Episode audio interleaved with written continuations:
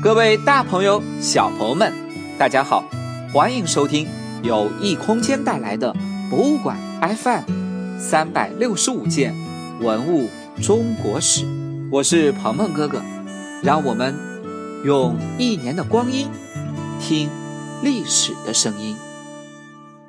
一场生死决战后，周武王成为了天下的主人。面对广袤的土地，该如何去管理呢？在大臣的帮助下，他想到了这样的办法：可以把土地以及土地上的财富和百姓分给可靠的人来管理。那在周武王的心中，谁才是可靠的人呢？当然是和自己同样姓姬姓的亲人。是最值得信任的。此外呢，他还把部分的土地分给了其他姓的大臣。有些大臣呢，曾跟随周武王在伐纣灭商当中立下赫赫的战功。这些掌管一方土地的贵族们，就是诸侯，而这项制度被称作分封制。周武王身边的亲人中有两个人是他非常信赖，一个呢是他的弟弟，叫做旦，被分封到了今天的山东一带，成为鲁国最早的诸侯；一个呢是他族内的亲戚，叫做士，被分封到了今天的北京一带，成为燕国最早的诸侯。但他们两人啊。都没有前往封地，而是选择留在了镐京，辅佐周武王，而是派他们的儿子前往封地。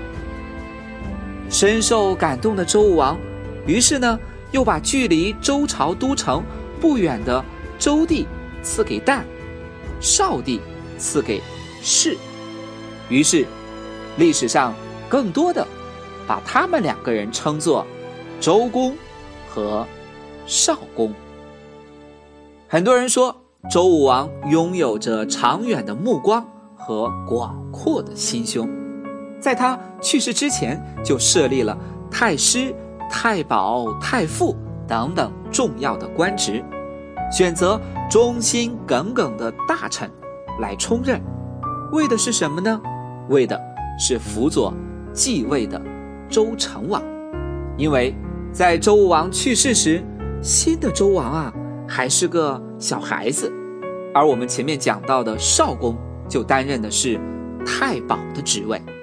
在天津博物馆收藏着一件青铜鼎，专家们在对鼎里的铭文等等线索研究后认为，这件青铜鼎的主人正是少公，他的名字叫做太保鼎。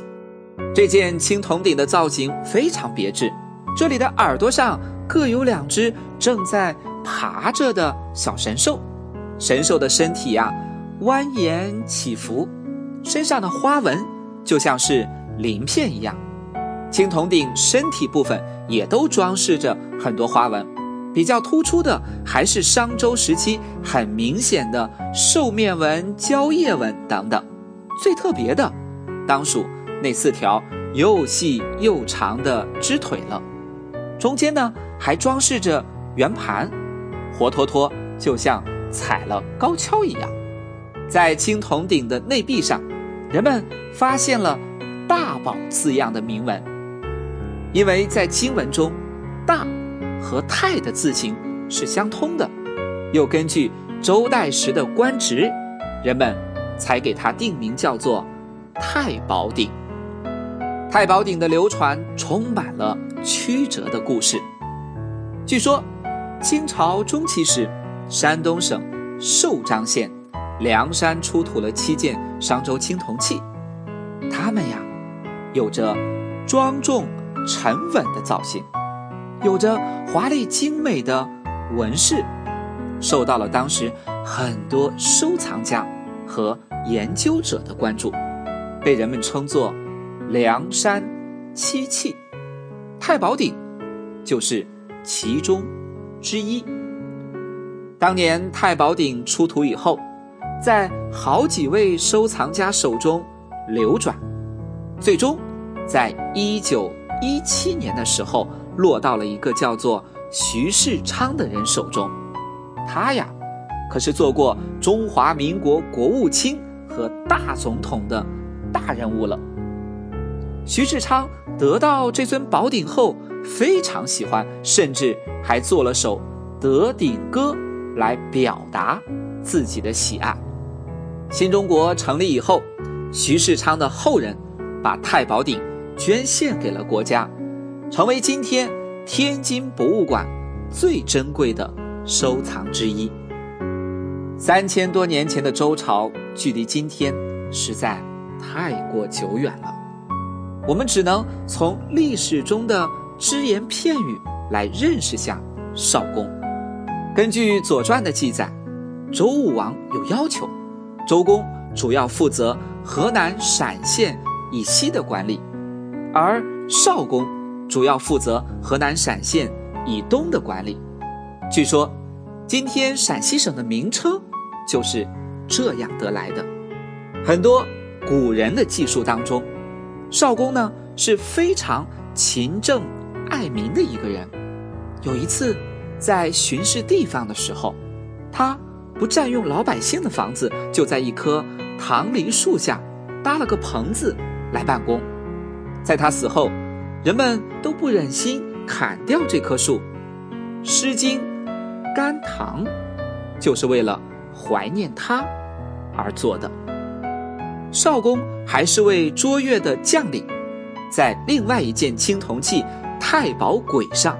就记载了少公奉周王之命成功平定叛乱的事情。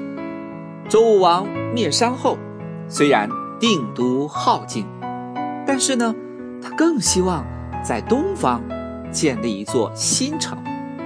但做完规划没多久，他就死去了。这件任务就由他的儿子周成王接了过来。在周公和少公。等人的帮助下，终于建造起一座气势恢宏的新都，叫做洛邑。这里也被称作中国。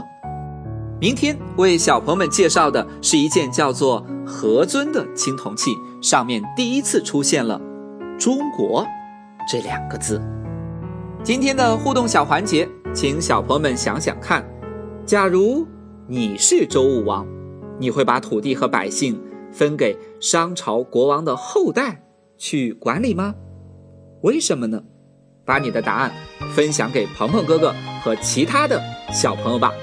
好了，我们今天博物馆 FM 三百六十五件文物中国史就讲到这里，我们明天再见。